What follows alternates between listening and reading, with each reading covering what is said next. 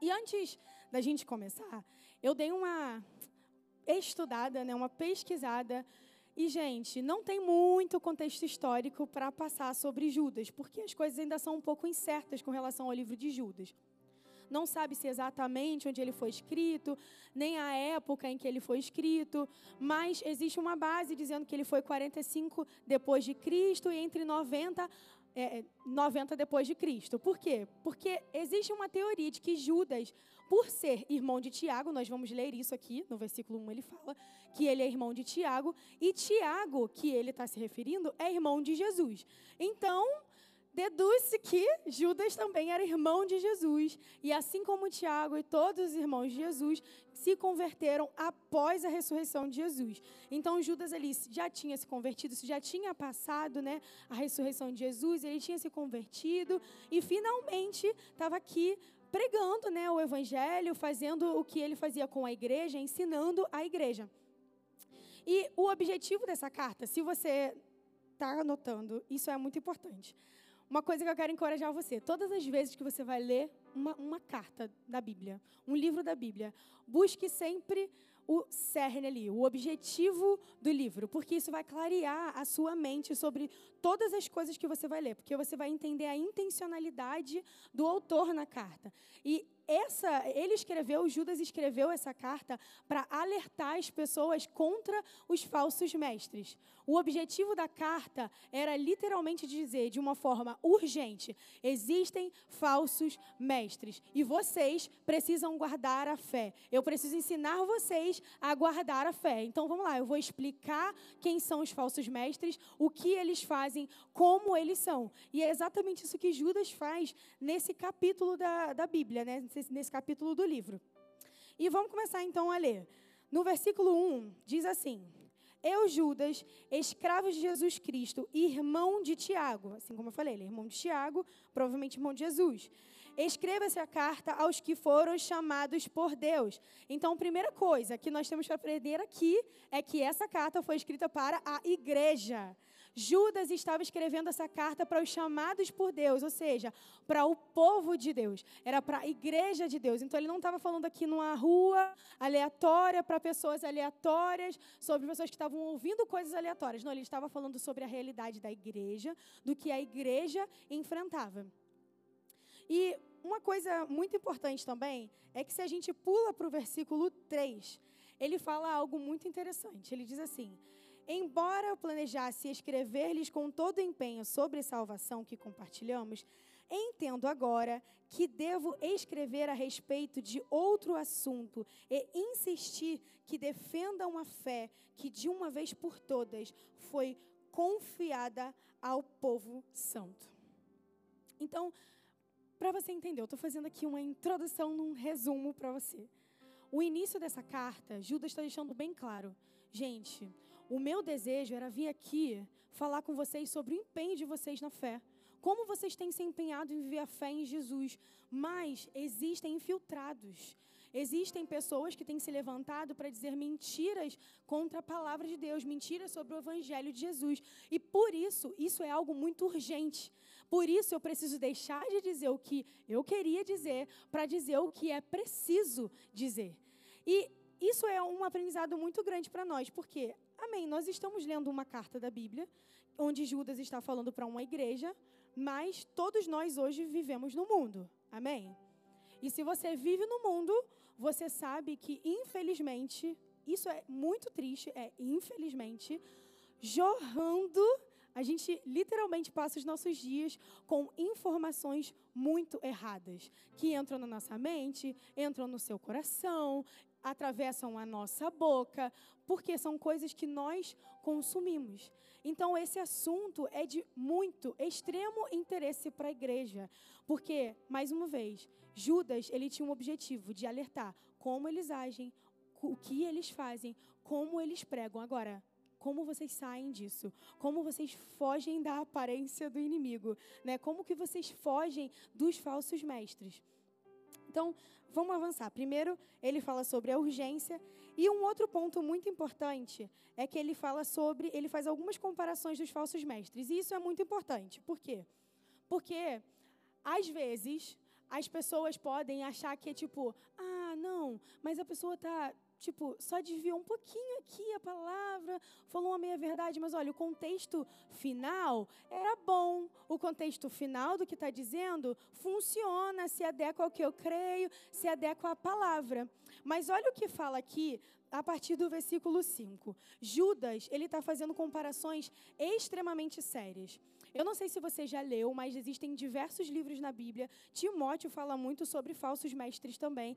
E tem muitos, muitos livros na Bíblia que falam assim, descem o sarrafo em falsos mestres. Mas eu confesso que todas as vezes que existe uma comparação re relacionada a anjos, anjos caídos que estão na prisão, isso se torna algo assim, parece que foi tipo o extremo do extremo do extremo. E olha as comparações que eles fazem. Eu vou ler para vocês, depois eu vou explicar melhor. A primeira comparação, ele compara os falsos mestres com o povo rebelde de Israel. Ele diz assim: Versículo 5: Ainda que já saibam dessas coisas, desejo lembrar a vocês que o Senhor libertou o povo de Israel do Egito. Mas preste atenção: mas depois destruiu aqueles que não pertenceram fiéis. Primeira comparação, ele compara os falsos mestres com o povo rebelde de, no Egito, né? o povo que se rebelava e se reclamava. Segunda comparação, ele compara agora os falsos mestres com os anjos caídos. E ele diz assim, no versículo 6: Também lhes lembro os anjos que não se limitaram à autoridade recebida, mas deixaram o lugar a que pertenciam. Deus os mantém acorrentados em prisões eternas, na escuridão, aguardando o dia do julgamento. E não se esqueçam, agora ele está comparando com Sodoma e Gomorra. E não se esqueçam de Sodoma e Gomorra e das cidades vizinhas, cheias de imoralidade e de perversão sexual de todo tipo, que foram destruídas pelo fogo e servem de advertência do fogo eterno do julgamento. Então a gente nota aqui que já o negócio ficou muito sério. Ele começou falando que o assunto era urgente e depois ele descreveu, gente, é urgente de verdade. Eu não resolvi falar isso daqui porque, ah, eu não gosto que as pessoas digam coisas contrárias ao que eu prego, ou eu não gosto que as pessoas digam coisas contrárias ao que eu estou dizendo. Não. Essas pessoas estão, de fato, blasfemando contra a palavra de Deus. Elas, de fato, estão pecando contra o Senhor a um nível onde elas vão ser tão comparadas a anjos aprisionados numa prisão eterna com Satanás. Então é algo extremamente sério. E ele continua aqui decorrendo né, sobre os, os falsos mestres. Mas ele fala sobre algo aqui muito importante. Eu não vou ler tudo com você. Mas Judas ele diz algo muito importante para a gente entender. Até esse momento, ele está falando sobre coisas relacionadas ao sobrenatural, né? Ao que essas pessoas faziam que eram relacionadas ao reino sobrenatural. Ele não fala sobre nada natural, sobre coisas, posturas, né? Coisas relacionadas ao, ao físico, ao corpo, ao que essas pessoas faziam. Mas no versículo 12, ele diz, ele começa a falar coisas que mudam muito a nossa ótica. E se você pode botar um títulozinho, você bota assim: Características dos falsos mestres. E pode botar o versículo 12 como marcar em diante. Porque ele diz assim: quando esses indivíduos, sem o menor constrangimento, participam das suas refeições de celebração ao amor do Senhor, são como perigosos recifes que podem fazê-los naufragar. Sim, são como pastores que só se preocupam consigo mesmos, como nuvens que passam sobre a terra sem dar chuva, como árvores no outono duplamente mortas porque não dão frutos e foram arrancadas pelas raízes. São como ondas violentas no mar, espalhando a espuma de seus atos vergonhosos, como estrelas sem rumo, rumo condenadas para sempre, a mais profunda escuridão. Então aqui a questão já ficou um pouco diferente. Por quê? Porque Judas já não está mais falando sobre coisas só relacionadas à eternidade. Ele está falando sobre não gerar fruto. Porque ele está falando sobre coisas sem serventia. Ele está falando sobre uma árvore no outono. Alguém já, provavelmente alguém já viu. Aqui no, no Brasil a gente não tem né, a mudança das estações, mas já viu fotos, a gente sabe como é que é. Uma árvore no outono, ela fica seca. Tem árvores que literalmente morrem, porque não sobra nenhuma folha, a raiz seca, ela sai da terra literalmente. E a árvore, ela perde completamente a sua serventia. Porque que de serve uma árvore que não gera nem folha, quem dirá fruto? E ele compara isso e ele fala: olha, essas pessoas, elas não só têm uma condenação eterna com relação a isso, mas elas também não geram nenhum fruto aqui na terra. Então, se você olhar para a vida delas, elas vão ser secas. Se você olhar para a vida delas, você não vai ter coisa boa para tirar, porque o fruto dela vai revelar quem ela é. E ele fala que ele dá esses exemplos. E algo que o Espírito Santo, ele falou muito ao meu coração, é que o fruto, ele prova que algo é verdadeiro. Porque em diversas passagens da Bíblia, a gente não vai ter tempo aqui para poder tocar nelas, mas tem muitas passagens onde, de fato, nós falamos sobre o fruto, né? sobre a serventia do fruto, do porquê a árvore. Jesus, gente, fez inúmeras analogias sobre árvore e fruto. Então, nós sabemos aí que tem uma importância muito grande quando se trata da palavra com relação ao fruto. E uma árvore seca que não dá fruto é, tipo, o oposto disso.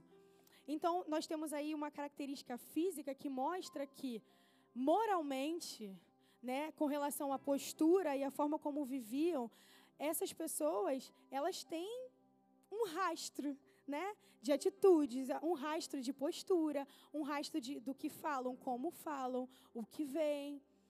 E você pode estar se perguntando, ah, pastora, mas você está lendo aqui comigo e, e a gente está lendo aqui, não está fazendo tanto sentido para mim. E eu estava, hoje eu estava orando, né, e ontem também, e essa palavra ela veio muito diferente ao meu coração, porque já faz meses que eu tenho estudado sobre os falsos mestres, não por opção, foi tipo Deus mesmo que me colocou em vários livros da Bíblia que falavam sobre falsos mestres. Então eu comecei a ler muito estudar muito sobre falsos mestres. E essa palavra veio muito de encontro comigo, porque hoje, e gente, isso é muito urgente. Eu acredito que Judas, na época dele, era muito urgente, mas como um pastor hoje, né, os pastores podem provar disso também. A urgência que acende no nosso coração, no nosso espírito, é de tipo, as pessoas precisam acordar para a realidade. As pessoas precisam entender que o que elas veem faz muita diferença na vida delas. O que elas assumem para si, de quem elas são, do que elas falam, do que elas pregam, do que elas falam através da boca delas, da postura que elas assumem através do corpo delas, faz total diferença em quem nós somos. Total diferença em como Deus te enxerga também. Porque, amém, o Senhor, Ele sempre vai te amar. Deus sempre vai te amar. Mas nem sempre Deus vai concordar com a sua postura, com as suas atitudes, com o que você se alimenta, com o que você enxerga, com o que você prega, com as coisas que você fala. E essa palavra, ela veio literalmente como uma espada, cortando e dividindo o meu coração primeiro. Porque a gente precisa entender algo muito importante, e é esse o ponto do porquê é importante essa mensagem para a igreja. Como igreja, nós precisamos entender por que tantas vezes os falsos mestres têm tanto espaço? Por quê? Como assim as pessoas são levadas em uma doutrina que ah, foi aqui mais fácil, mais divertido? Por que tão fácil? Porque tem sido tão fácil os falsos mestres colocarem doutrinas que às vezes você olha e fala assim, cara, cara, mas isso não tem uma gota de lógica com relação à Bíblia. Mas as pessoas seguem. E por que que isso acontece? Nós podemos observar duas coisas do porquê isso acontece. Primeiro, nós precisamos entender e conhecer as pessoas que nós seguimos. Em 2 Timóteo, no capítulo 3, versículo 10, 14, se criação puder botar aqui rapidinho, eu não vou abrir com eles para ser um pouquinho mais rápido. Diz assim: o apóstolo Paulo fala para Timóteo: Mas você sabe muito bem o que eu ensino, como vive e qual é o meu propósito de vida. Conhece minha fé, minha paciência, meu amor e minha perseverança. Agora pula para o versículo 14. 14. Você, porém, deve permanecer fiel àquilo que lhe foi ensinado. Sabe que é a verdade, pois conhece aqueles de quem aprendeu. Então, percebe como é importante. A gente aprendeu aqui sobre pessoas que têm frutos completamente opostos à palavra, que pregam e que as pessoas ouvem de alguma forma. Mas o apóstolo Paulo, ele fala sobre algo, um ponto muito importante para nós. E isso deveria gerar um alerta na nossa mente, no nosso coração. De para quem eu dou ouvidos com relação à palavra de Deus.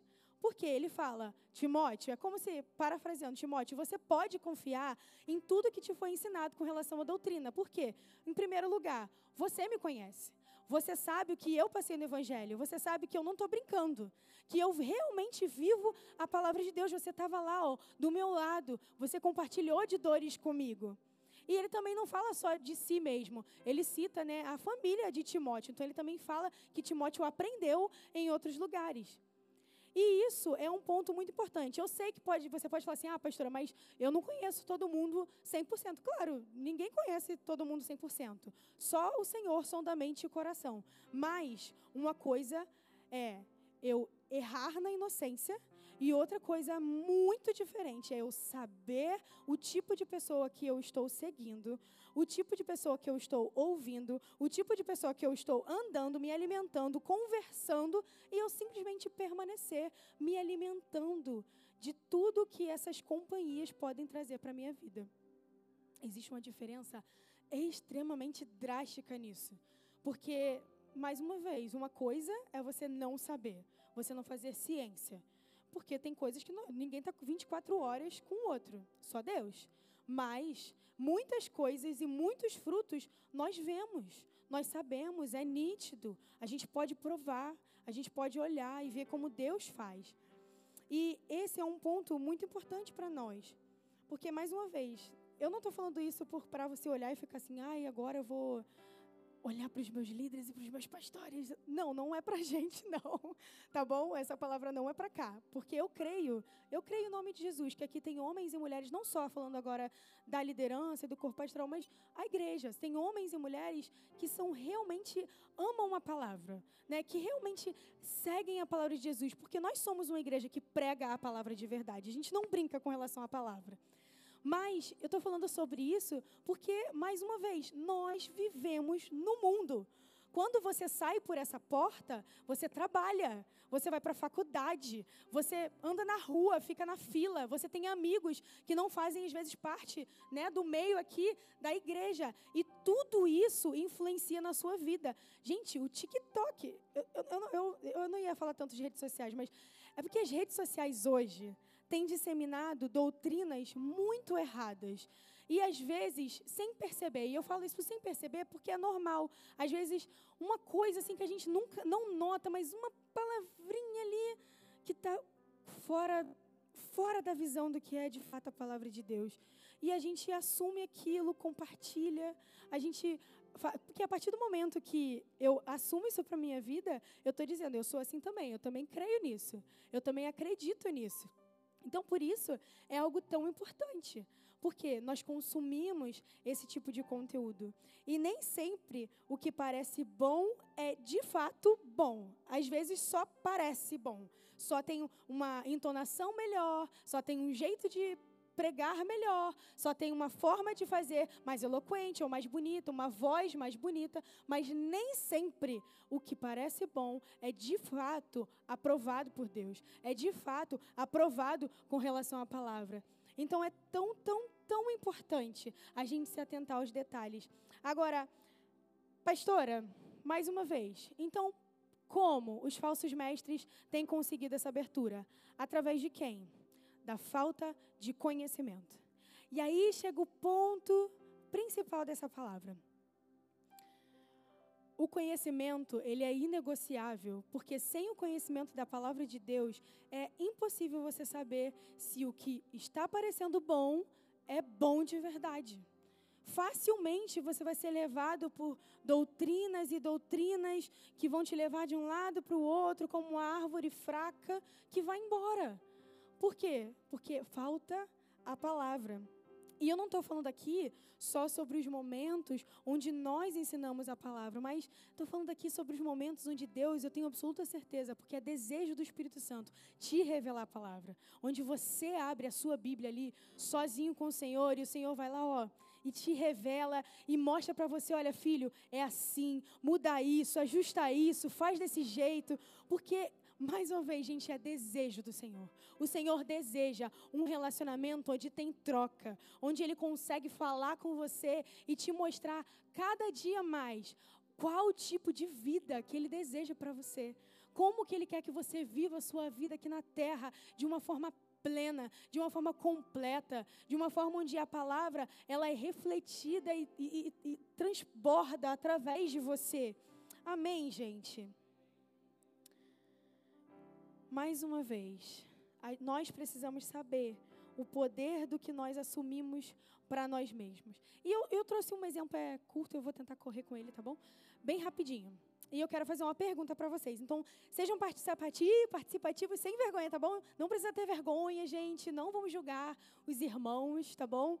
Mas, quem aqui, e pode levantar a mão, quem aqui diz que é de uma igreja pentecostal? Eu falo. Tá bom, pode baixar a mão. Quem aqui conhece a passagem de Atos 2? Amém. Agora levanta a mão mais uma vez, só para a última pergunta. Quem aqui sabe o que significa Pentecoste? É. O que significa Pentecoste? Quem aqui sabe quando foi o primeiro Pentecoste? Eu estava conversando há um tempo atrás com uma pastora e a gente estava conversando sobre essas coisas, né? E.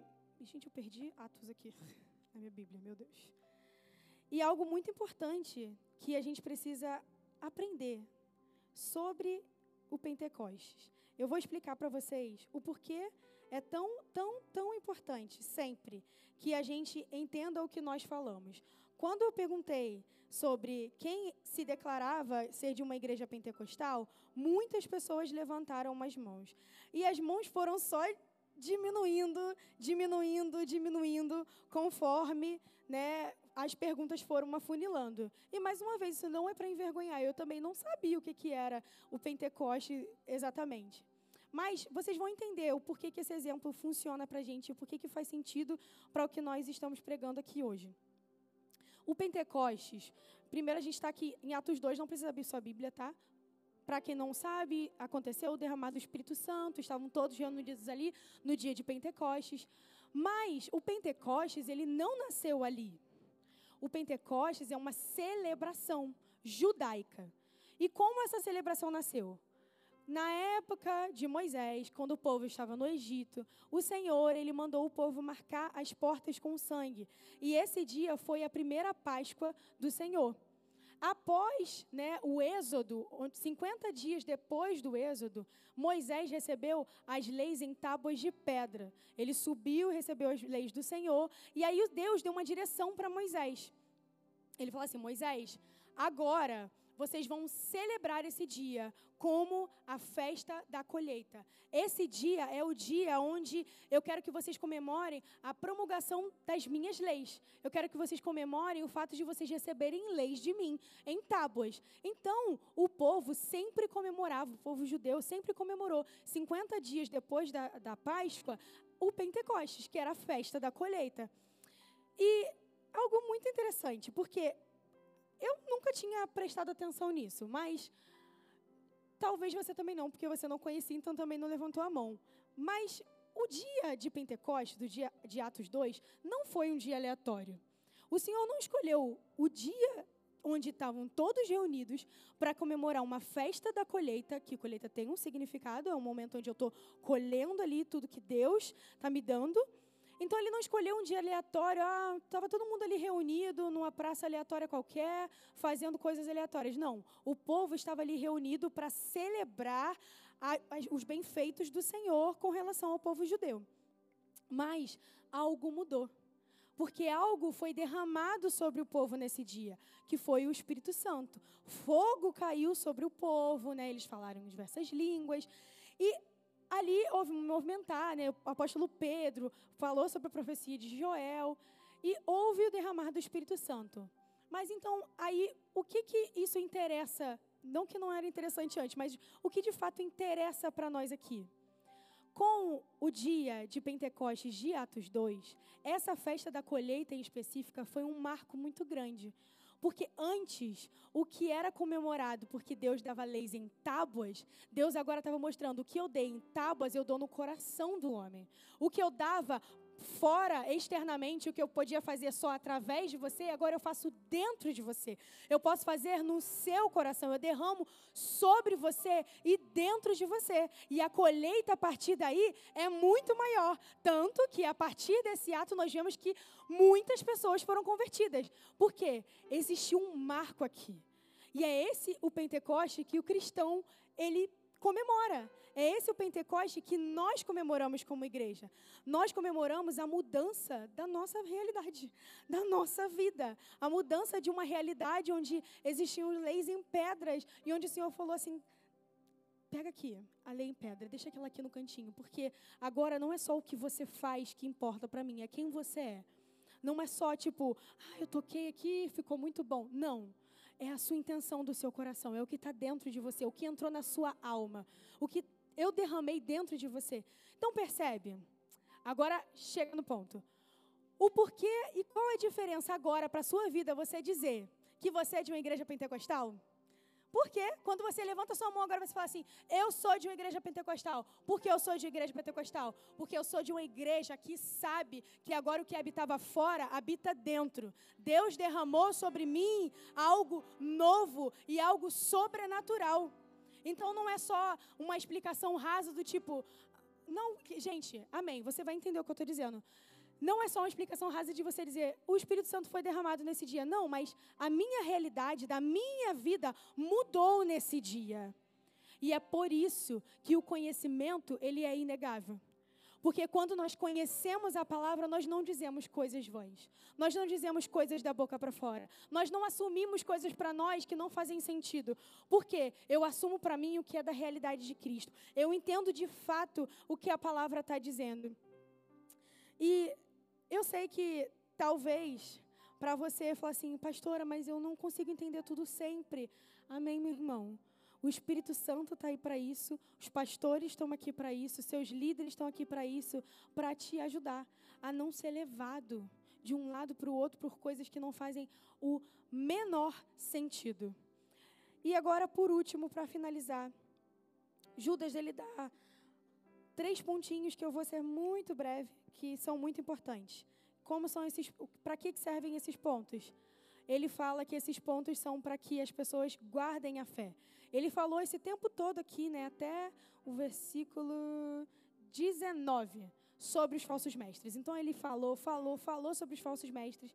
Mas no versículo 20, ele diz assim: Mas vocês, amados. Então ele começa a falar aqui para a igreja. Tá bom, nós sabemos agora o que eles fazem, como eles fazem, o que eles agem, como é a postura deles e o destino deles. Mas e vocês? O que vocês vão fazer? E ele fala três coisas aqui muito importantes. Primeiro, edifiquem uns aos outros. E diz no versículo 20: edifiquem uns aos outros em sua santíssima fé. Segundo ponto, orem no poder do Espírito Santo. E ele fala isso no restante do versículo. E no versículo 21 ele termina com o terceiro ponto: firmes no amor de Deus com esperança. E ele diz assim: E mantenham-se firmes no amor de Deus, enquanto aguardam a vida eterna que nosso Senhor Jesus Cristo lhe dará em sua misericórdia. Então Judas aqui, ele não só jogou assim: Ah, vocês têm um problema aqui. Não, ele falou: Mas vocês têm solução, vocês têm como não cair nesse lugar. A primeira coisa que nós precisamos fazer, inegociavelmente, inegociavelmente, ler a Bíblia. Nós precisamos ler a Bíblia.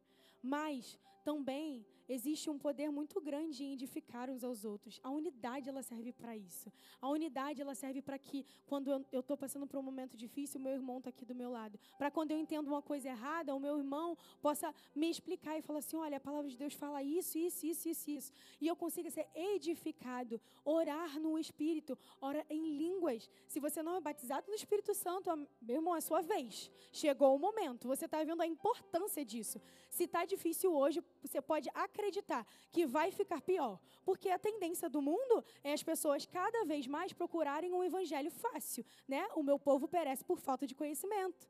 Em 2 Timóteo 3 fala que as pessoas terão coceira nos ouvidos ao ouvirem a doutrina correta. Então, eles vão procurar o que é desejoso para o coração deles. Então, o mundo está recheado disso. Agora, do que está recheado? A igreja de pessoas que conhecem a palavra e de que desejam conhecer cada dia mais a palavra, incansavelmente conhecer a palavra. O que você sabe hoje é pouco para amanhã. Então grava isso no seu coração, porque se eu levar o que eu conheço da palavra hoje para o meu amanhã é pouco. É pouco, porque eu estou avançando. A vida do crente é de glória em glória. Então o que eu vivo hoje não é bom para amanhã. Amanhã eu preciso de mais. Amanhã eu preciso de novo. Amanhã eu preciso de novas revelações. Eu preciso de um novo conhecimento.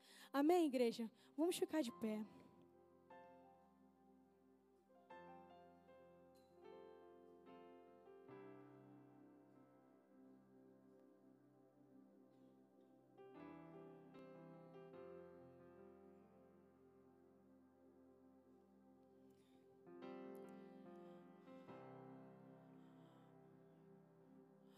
Coisa que nós precisamos ter no nosso coração. Eu não vou ter tempo de ler sobre isso, mas se você pode, ler o livro de Judas. É só um capítulo só, eu tenho certeza que vai edificar a sua vida. Ele fala sobre como nós lidamos com pessoas que falam, né, falácias com relação à palavra de Deus. E quando ele chega nessa parte, é algo muito interessante, porque quando nós pensamos sobre isso, nós sempre olhamos para as pessoas que estão em evidência, né? Sempre para as pessoas que são muito vistas. Mas quando ele toca nesse ponto, ele está querendo dizer que essas pessoas podem estar em qualquer lugar literalmente em qualquer lugar. Pelos meus olhos, pelos meus ouvidos em qualquer lugar, na música que eu ouço, no filme que eu assisto, em coisas tão, tão bobas que às vezes são tão disfarçadas de, de ah, nada a ver. De, nada a ver. Literalmente. E ele termina é, parte desse livro falando sobre odiar o pecado e ter misericórdia do pecador. E é essa a nossa posição como igreja. Primeiro, nós identificamos os falsos mestres para que a gente nunca caia em doutrinas erradas, para que a gente nunca seja levada por vãs doutrinas. Em segundo lugar, a gente guarda a nossa fé com aqueles três pontos que foi dito. E em quarto lugar, nós aprendemos a lidar com as pessoas que estão em falha, porque essas pessoas não são condenáveis por nós. Nós não somos as pessoas que condenam. Nós somos as pessoas que têm misericórdia, claro, com cautela, porque nós não amamos o pecado, nós amamos as pessoas, mas nós temos misericórdia. Nós temos graça. Nós tira, o nosso papel como igreja é tirar as pessoas desse lugar, tirar as pessoas da condenação eterna. E esse final era só para te encorajar com isso. Quero te encorajar a fechar os seus olhos. Eu sei que essa mensagem talvez foi um pouco mais teológica, um pouco mais dura em alguns momentos, mas em primeiro lugar eu quero repetir o que eu disse no início. Quando eu estudei essa mensagem e durante todos os meses que eu tenho estudado sobre falsos mestres, o Espírito Santo veio ao meu coração primeiro, sobre o que eu assumo para mim primeiro. E agora o convite é para a igreja. É para literalmente o que nós assumimos para si. As pessoas que nós seguimos, o que nós ouvimos, o que nós dizemos que nós somos.